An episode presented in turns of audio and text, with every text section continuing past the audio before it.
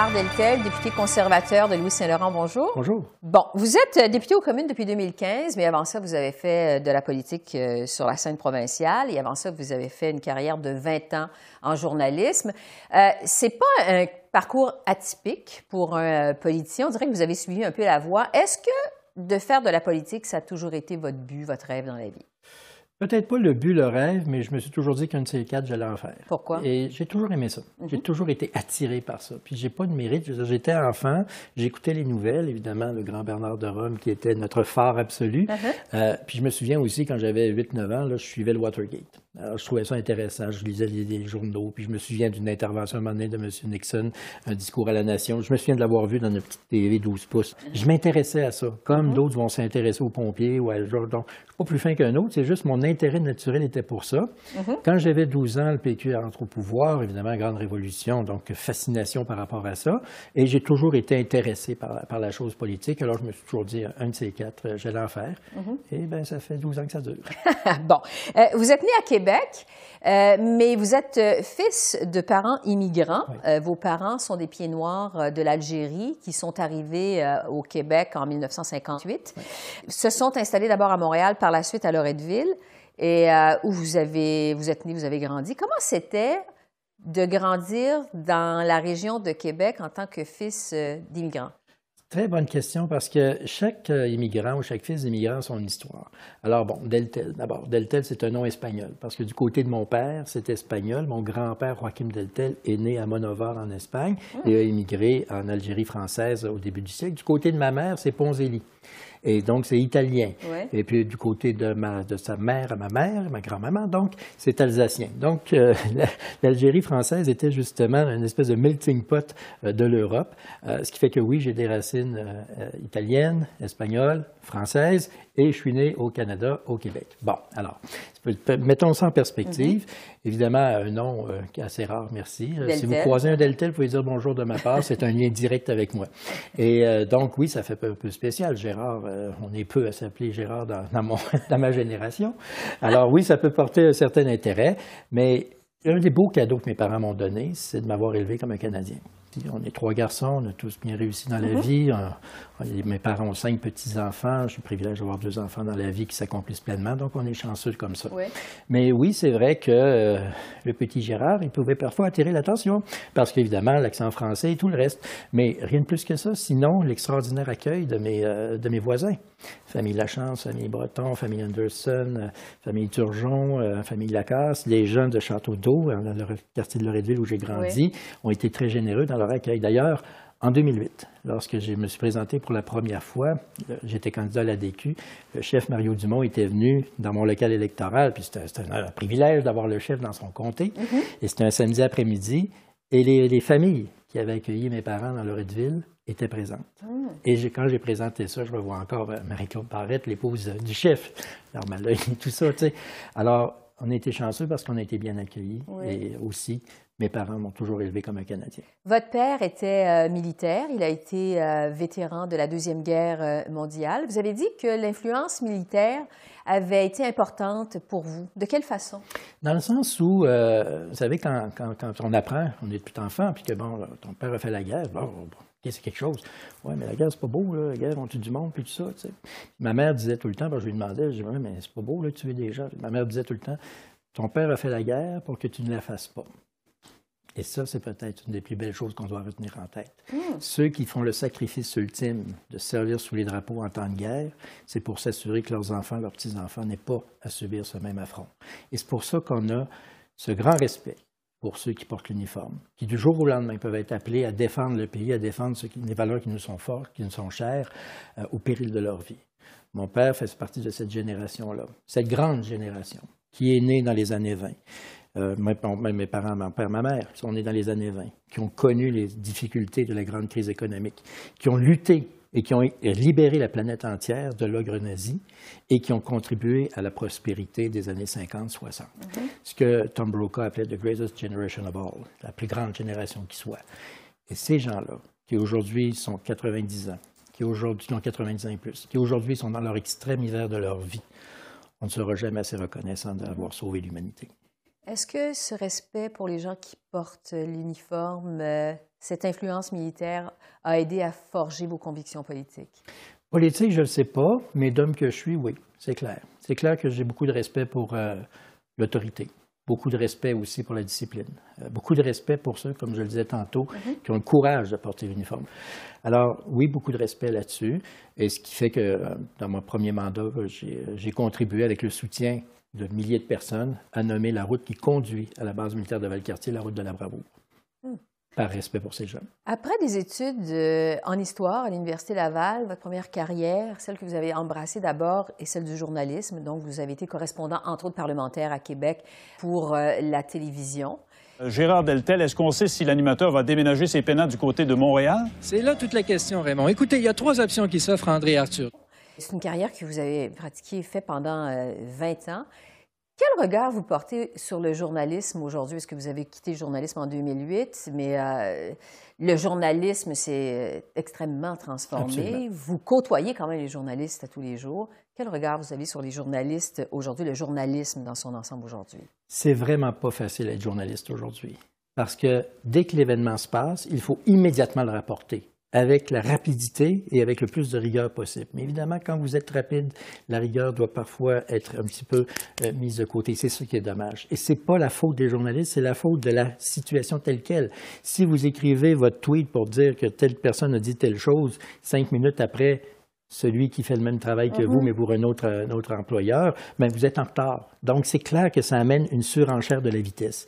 Et gagner, gagner la surenchère de la vitesse n'est peut-être pas nécessairement bien servir. Alors, c'est pour ça que j'ai énormément de respect pour les journalistes aujourd'hui qui font ça, mhm. parce qu'ils ont une pression que moi, j'ai jamais connue. Croyez-le ou non. Un de mes derniers reportages que j'ai fait en 2008 à TQS, c'est quand j'étais correspondant parlementaire, c'était sur Facebook. Parce que Facebook, en 2008, était un site interdit à l'Assemblée nationale.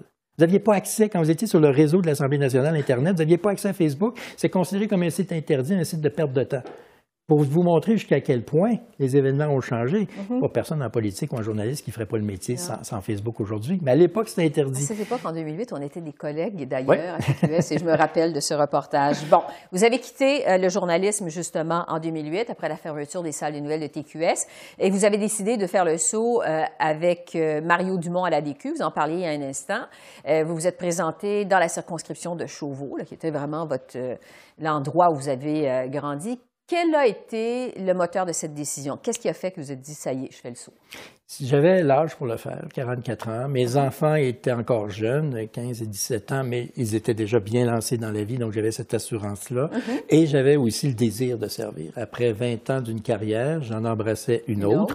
Et mes convictions, à tort ou à raison, c'est pas une question de faire de la politique, mais j'étais beaucoup, très, très, très à l'aise avec l'Action démocratique du Québec. Mhm. Et donc, j'ai décidé de me présenter, non sans savoir qu'en 2008, la DQ, c'était pas tout à fait comme ça, c'était plus un petit peu comme ça. Mais à un moment donné, tu te dis, bon, mais tu fais tes choix, et de toute façon, siéger dans l'opposition, c'est pas non plus une maladie vénérienne. La preuve, je suis encore vivant de ça après 12 ans.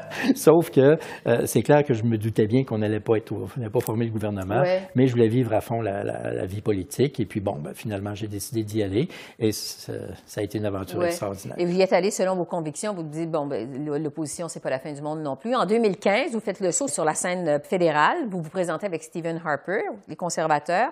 Euh, encore là, euh, c'est une question de conviction qui Absolument. a fait en oui, absolument, absolument. Puis, je pense que quiconque a suivi ma, carrière politique mhm. reconnaît que je suis un Canadien, fier fédéraliste et d'opinion de droite. Alors, évidemment, la droite, la droite en Alberta, c'est peut-être pas tout à fait la même droite au Québec, sauf mhm. que ce qui était à droite au Québec, c'était pas mal la DQ. Et je suis celui qui pense que moins d'État égale mieux d'État, l'initiative personnelle, l'initiative individuelle, le respect de l'individu, tout ça, bon, ces valeurs-là mhm. sont portées par, par le parti euh, que j'ai représenté et à Québec et à la Chambre des communes. Ça, ça veut dire que chaque ministre va pouvoir dépenser. Ma question au ministre du Patrimoine, qu'entend-il faire avec ces milliards de dollars? Une fois arrivé aux communes, vous vous êtes fait euh, très vite remarquer. On a vu vos talents euh, de communicateur à telle enseigne qu'en 2016, vous recevez le titre d'étoile montante de la Chambre des communes. Qu'est-ce que ça vous a fait de recevoir cet honneur-là? C'est quand même un bel honneur. C'est sûr, c'est mieux ça que le contraire. Uh-huh. Mais en même temps, c'est peut-être plus la reconnaissance euh, des collègues qui disent ben, écoute, ce gars-là, il a du fun dans la vie, puis il aime sa job. Et c'est Uh-huh. Comme ça, vous l'avez vu? Ben, c'est comme ça, parce que je suis privilégié dans la vie. Moi, j'ai eu deux carrières. Journaliste, j'ai adoré ça. En politique, j'adore ça. Et oui, c'est vrai que je suis, j'ai beaucoup de plaisir dans mon, dans mon travail de député, à la Chambre des communes ou dans le comté, j'adore ça. Et ce que j'ai beaucoup apprécié à la Chambre des communes, c'est l'aspect canadien. Euh, j'ai toujours senti en dedans de moi que j'étais canadien, fédéraliste, de droite et tout ça.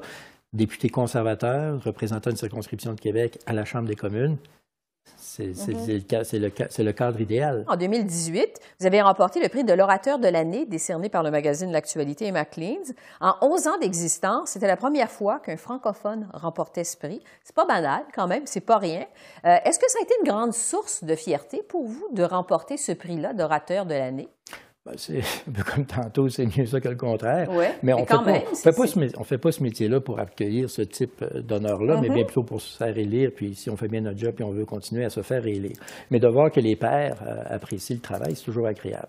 I just hope that the Prime Minister is open to democracy. Comment d'abord avez-vous appris euh, l'anglais, un gars de Québec, qui a grandi à Québec?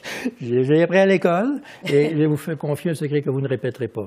J'étais vraiment pas bon à l'anglais à l'école. Ah non, vraiment pas. Je ne sais pas ce qui s'est passé en secondaire, j'étais vraiment poche, là. Mais vraiment, je n'avais pas partout en anglais. Mais bon, comme tout le monde, j'ai écouté les documentaires. J'ai beaucoup écouté PBS, euh, The American Experience, Uh-huh. les, les documentaires, entre autres, sur la politique américaine, sur les, les- les biographies de Johnson, Nixon et compagnie. Alors, j'ai beaucoup ai- aiguisé mon anglais avec ça. Uh-huh. Mais ma grande surprise et mon grand bonheur d'arriver ici à Ottawa, c'est de savoir que j'étais capable de parler anglais. Vous l'avez réalisé ici? Oui, parce qu'à Québec, on parle pas anglais, ou enfin si peu. Alors oui, euh, quand j'ai mais mon premier mandat euh, provincial, j'avais Shannon et Valcartier dans ma circonscription, donc je pouvais parler un petit peu anglais avec euh, ces gens-là, puis je me faisais une fierté de leur dire, puis ils étaient très généreux de m'écouter dans mon anglais très approximatif il y a une douzaine d'années. Et là, euh, d'être à Ottawa, j'ai découvert que oui, j'étais capable de parler anglais couramment, puis tout ça. Alors tant mieux. Et puis oui, c'est vrai que quand on pose des questions, ben vous comprenez que on a le- les questions, c'est très rare. Quand on a la chance de poser une question, il faut la saisir. Le mandat que j'ai reçu vient d'une communauté à 95% francophone. Donc, en période de questions, les questions sont euh, généralement, comme En vous dites, français. euh, en français. Mais dans un discours, particulièrement lorsqu'on sait que la question va venir d'un adversaire anglophone, ben, on va répondre en, anglais. Et je me dis tout le temps, si vous voulez convaincre, parlez la langue de la personne que vous voulez convaincre. Alors oui, c'est vrai que je parle français, mais il est important de parler la deuxième langue officielle du Canada. Puis il faut toujours faire attention quand on dit ça, parce qu'une fois, j'ai parlé du français comme étant la deuxième langue officielle. C'est parce que mon interlocuteur est parlé anglais. Donc, j'ai dit l'anglais, c'est comme pour vous la première langue, la deuxième étant le français. Puis j'ai eu euh, quelques ennuis euh, médiatiques rattachés à ça. On vous a Mais rappelé que- Les deux langues sont pareilles. À égalité, Voilà. exactement. On dit de vous que vous avez le sens de la clip, que vous avez le sens du punch. Il y a des belles paroles, beaucoup de promesses, mais strictement rien comme réalisation. Alors, à un moment donné, ça te rattrape, cela. Là. Quand tu as un visage à deux faces, ça fait quatre jours pour recevoir des claques. Quand vous vous euh, prenez la parole, vraiment, euh, c'est pas, on, ça nous laisse pas indifférents. Vous qualifiez comment votre style à la Chambre des communes? Bof, j'ai laissé les autres le faire. L'important en politique, c'est d'être soi-même. Et je dis souvent à ceux qui amorcent la carrière en politique, je dis, peu importe ce que vous faites, restez vous-même. Ne jouez pas un rôle.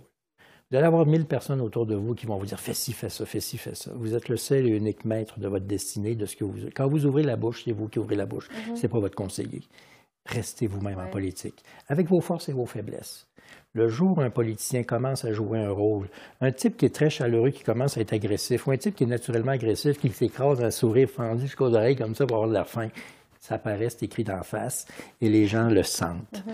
Et si j'ai un conseil à donner Oui. à tous ceux qui veulent faire de la politique un jour, restez vous-même. Euh, vous avez connu des défaites, euh, Gérard Deltel. Celle de 2015 là, sur la scène fédérale, euh, elle était euh, plus prévisible. Celle de 2019, elle l'était moins. Quand même, les planètes étaient alignées pour les conservateurs qui misaient beaucoup sur cette élection pour remporter le pouvoir. Il y avait eu bon, le scandale SNC-Lavalin, le voyage de M. Trudeau en Inde. Les conservateurs avaient beaucoup misé là-dessus. Quand on parlait aux conservateurs avant l'élection, on sentait qu'il y avait beaucoup d'espoir. Finalement, les résultats n'ont pas été au rendez-vous le 21 octobre euh, dernier. Jusqu'à quel point cette défaite-là a été difficile pour vous à encaisser? Il n'y a jamais de défaites qui sont agréables à encaisser. Peut-être celle de 2008 parce que je savais qu'on n'allait pas, n'allait pas gagner, mm-hmm. mais il n'y a jamais de défaites qui sont agréables. À la limite, je vous dirais, je suis à la fois chanceux et malheureux dans le sens où j'ai eu cinq élections, cinq grandes victoires locales avec des majorités mm-hmm. assez, fortes mm-hmm. que les citoyens m'ont confié, je les en remercie. Mais cinq défaites nationales, le parti avec lequel je reportais n'a jamais gagné. Bon, c'est la réalité. Ce que vous voulez que je vous dise, c'est ça. On est démocrate, pas très variable. On accepte la décision de la population. Euh, bien sûr qu'en 2019, on y a cru sérieusement uh-huh. et on sentait qu'on avait un potentiel de véritable victoire. Mais moi, je ne suis pas le genre de gars à vivre dans les, dans les suppositions, dans les peut-être bien ci, peut-être bien ça. moi, je suis un cartésien, terre à terre, réaliste, responsable. Alors, tant que c'est pas gagné, c'est pas gagné. Euh, elle a été difficile, bien entendu, cette défaite-là, comme les autres aussi, n'ont pas été, pas été agréables. Mais c'est toujours un mixed feeling, euh, un, sentiment partagé. Grande victoire de mes citoyens, grâce aux citoyens que je représente, et merci à ces gens-là, puis des fêtes euh, nationales, 5 en 5. Peut-être un des rares à avoir ce, palmarès-là. On a fini par partir accommoder. Puis, un peu comme je disais tantôt, c'est pas la fin du monde non plus. Hein? C'est parce que vous, euh, vous faites de la politique depuis 2008. Vous n'avez jamais goûté au pouvoir. Hmm. C'est la réalité. Il y a des choses qu'on contrôle dans la vie, d'autres qu'on ne contrôle pas. Alors, vous contrôlez ce que vous pouvez faire dans votre comté, mais vous ne pouvez pas contrôler ce qui se passe dans 337 autres comtés. Mm-hmm. Et on doit respecter la volonté populaire. Et si on respecte la volonté populaire, ben, on vit mieux avec ça. Si on pense que tout nous est dû, là, on a un problème. Tu as d'abord été élu par tes gens. Tu as d'abord été élu pour représenter tes gens. Tu as d'abord été élu pour défendre les idées auxquelles tu oui, mais une fois qu'on s'est dit ça, qu'on a rationalisé euh, tout ça, pour vous, Gérard Deltel, personnellement, le fait d'avoir jamais goûté au pouvoir, jamais tenu les rênes euh, du pouvoir, d'avoir été au cœur des décisions, euh, jusqu'à quel point c'est pas une frustration quelque part? On ne peut pas regretter ce qu'on n'a pas connu. Mm-hmm. Moi, je n'ai pas connu le pouvoir. Alors, je vis avec la situation telle qu'elle est. Je vais vous parler du leadership du Parti conservateur. Après le départ de M. Harper en 2015, vous avez été pressenti. Finalement, vous avez dit non. Euh, après le départ de M. Scheer, au mois de décembre dernier, encore là, vous avez été euh, pressenti, et mais vraiment fortement pressenti. Finalement, sur votre page Facebook, le 19 janvier dernier, vous avez annoncé que vous ne vous présentiez pas au leadership du Parti conservateur. Il y a bien des observateurs qui disaient son temps est venu à Gérard Deltel, c'est maintenant ou jamais. Jusqu'à quel point cette décision-là, elle a été déchirante? D'abord, c'est un peu euh, l'histoire de ma vie. Euh, ça faisait quatre fois que la situation se présentait. Le soir de ma première élection en 2008, Mario Dumont annonce publiquement, directement, live à la TV, mm-hmm. je ne me représente pas, je, je, quitte mes fonctions. Boum! Je suis dans un rassemblement à Québec. Je me retourne d'abord, j'ai à peu près huit caméras autour de moi, puis 20 journalistes, puis M. allez vous présenter. Bang! De même, ça commence comme ça. Donc, 2008, j'ai vécu ça. 2009, quand le chef de la DQ a démissionné, j'ai été catapulté chef. Remarquant, vous puis moi, j'étais peut-être la seule personne sur la planète Terre qui voulait être chef de la DQ à ce moment-là. Donc, j'ai été chef de la DQ. Mm-hmm. Euh, quand, euh, par la suite, justement, à l'élection de 2015, M. Harper euh, ne se, annonce qu'il ne se représente mm-hmm. pas. Donc, oui, les regards portent sur moi. Puis finalement, M quand il annonce qu'il quitte, le regard porte sur moi. C'était quatre fois. Quatrième fois, je peux vous dire que oui, j'y ai cru. Oui, j'ai analysé sérieusement la possibilité d'être chef. Que oui, j'ai fait euh, des appels. Que oui, j'ai fait les démarches nécessaires pour mesurer s'il y avait des appuis substantiels. Et ça m'est venu un peu, par la force des choses, parce que oui, il y a des gens qui pensaient ça, mais je vais vous dire que quand un ami de Toronto m'a envoyé une capture d'écran de CBC, de Réseau Canada, en anglais, euh, du bulletin de nouvelles qui s'ouvrait avec les candidats potentiels. Puis il y avait Peter McKay, Ron Ambrose et Gerard Deltel. J'étais au bateau. OK, là, je suis dans les trois tops. Là. OK. CBC, le Canada, là, Vancouver, c'est sérieux, tout. Là. Oh, c'est sérieux. Fait que on va faire des téléphones. Ben, enfin, plus des téléphones comme ça. La roulette fait longtemps qu'elle n'existe plus. Est-ce que ça fait abandonner la roulette? oui, ça fait longtemps. Et euh, je sentais qu'il y avait justement un, un appui d'un océan à l'autre, et puis mm -hmm. un appui quand même réservé. Ça faisait un, candidat du Québec, en plus. Bon, il y avait ça aussi, mhm. mais il ne faut pas voir non plus le candidature sous langue régionale, mais sous langue nationale. Est-ce que mhm. vous êtes capable de porter ça? Mhm. Et je sentais que oui, il y avait un appui, tout ça. Puis, euh, bon, il est arrivé des candidatures potentielles de M. Poilier, de M. Charret, euh, de M. Baird et compagnie, de Mme Ambrose, c'est ça, tout ça. Alors, donc, tout ça, ça fait en sorte que du mois de, pendant cinq semaines, finalement, j'ai évalué la possibilité de le faire. Je sentais que j'avais des appuis, mais je sentais aussi que je n'avais pas des appuis qui étaient assez forts et nécessaires et utiles et complémentaires pour faire en sorte que ma candidature eût été une candidature nationale, puissante, forte et euh, potentiellement victorieuse. Personne ne se présente au leadership pour perdre, mais parce qu'on ne sait jamais ce qui peut se passer, mais il faut avoir un, un réel euh, sentiment qu'il y a une possibilité de victoire. Et euh, avec l'arrivée potentielle de M. Charest, de M. Poiliev, tout ça, euh, j'ai senti que la situation avait changé un peu et que... Que vous étiez en train de perdre vos appuis? c'est-à-dire que sans nécessairement perdre les appuis, disons que les appuis s'accumulaient moins qu'ils pouvaient s'accumuler auparavant. Et c'est correct. Ça fait partie du débat. Mieux vaut le savoir avant que pendant, parce que l'après peut être brutal. Et donc, c'est pour ça qu'après avoir analysé tout ça, euh, j'ai décidé de ne pas y aller. Vous savez, euh, je suis un, je suis un vrai conservateur. Je suis cartésien. Je suis réaliste, je suis responsable, puis je suis pas dans les vapeurs de dire, ah oui, peut-être, allons-y. puis peut-être- Non, non, non. Euh, comment ça va se passer, qu'est-ce que vous avez à faire, quels sont les appuis, tout ça d'un océan à l'autre. Et j'ai estimé que je n'avais pas la, force nécessaire, de soutien nécessaire et de financement nécessaire aussi. Puis, comprenons-nous bien, là, le financement, là, dire, sans, sans vouloir faire mon smart, là, mais j'aurais été capable personnellement de signer bien des chèques. là. J'ai des sous de côté là, pour, pour faire les dépôts, tout ça. Mais la, la vie électorale fait en sorte, et c'est correct comme ça, qu'il faut avoir des remboursements, que les gens contribuent personnellement avec un maximum de 1500. C'est pas quelqu'un qui arrive, qui est millionnaire, qui dit Quand toi, je t'aime bien, je te fais un chèque de million, présente-toi. Ça marche pas de même. Il faut recueillir les sommes les unes après les autres.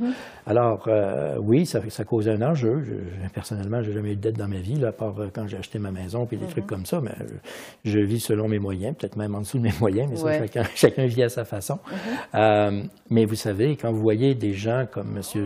Dion, qui a traîné une dette de 700 000 après sa campagne, quand vous avez euh, M. euh, Ken Dryden, qui a une dette de 225 000 puis qui est tanné, qui a Ça fait réfléchir. Puis tu dis, ben, c'est parce que tu peux la faire, mais c'est parce que tu as des obligations après. Mais en fait, ce que vous êtes en train de nous dire, c'est que vous étiez, euh, vous aviez envie d'y aller, vraiment, vous avez senti que c'était votre moment, mais qu'à cause de deux autres candidats potentiels, M. Poiliev, M. Charret, finalement, ça a comme brisé votre momentum? Il y a M. Monsieur O'Toole, M. McKay aussi qui se présente, Caroline Gladu, que, que je connais bien, qui se présente. Alors, ces éléments-là, conjugués les uns avec les autres, les mesures que j'ai pu faire d'un océan à l'autre aussi, m'indiquaient que, oui, je pouvais y aller. Bien entendu, on peut lever la main et s'essayer. Mais il y a s'essayer et avec une véritable volonté et potentiel de victoire. Comment avez-vous réagi quand M. Charret et M. Poiliev ont finalement retiré leur candidature? Ben, c'est leur décision. Et on ne peut pas forcer la main à des gens. Pour ayant joué dans le film, je peux vous dire que quand vous prenez une décision d'y aller, c'est très fort. Quand vous décidez de ne plus y aller, c'est aussi très fort. Alors moi, j'ai eu à faire cette réflexion-là. Je comprends que M. Charret et M. Poilier ont fait également leur réflexion. Et chacun est maître de sa destinée. And the rest is history. Mais on sent, Gérard Deltel, que ça vous a blessé. Il y a... Ouais, Il y a une blessures, les, blessures en politique n'existent pas. Tout ce qui compte, c'est la réalité des faits. On a beau avoir la nostalgie euh, du temps passé ou des décisions autres ou quoi que ce soit. Les seules choses qui comptent, c'est la réalité des faits. La réalité des faits, c'est que j'ai évalué la situation, j'ai pris une décision. D'autres aspirants ont, fait, ont évalué la situation, ont pris leur décision. C'est ça la réalité des faits, et on conjugue avec la réalité des faits. On aura beau se faire mille scénarios dans notre tête, ça ne changera strictement rien.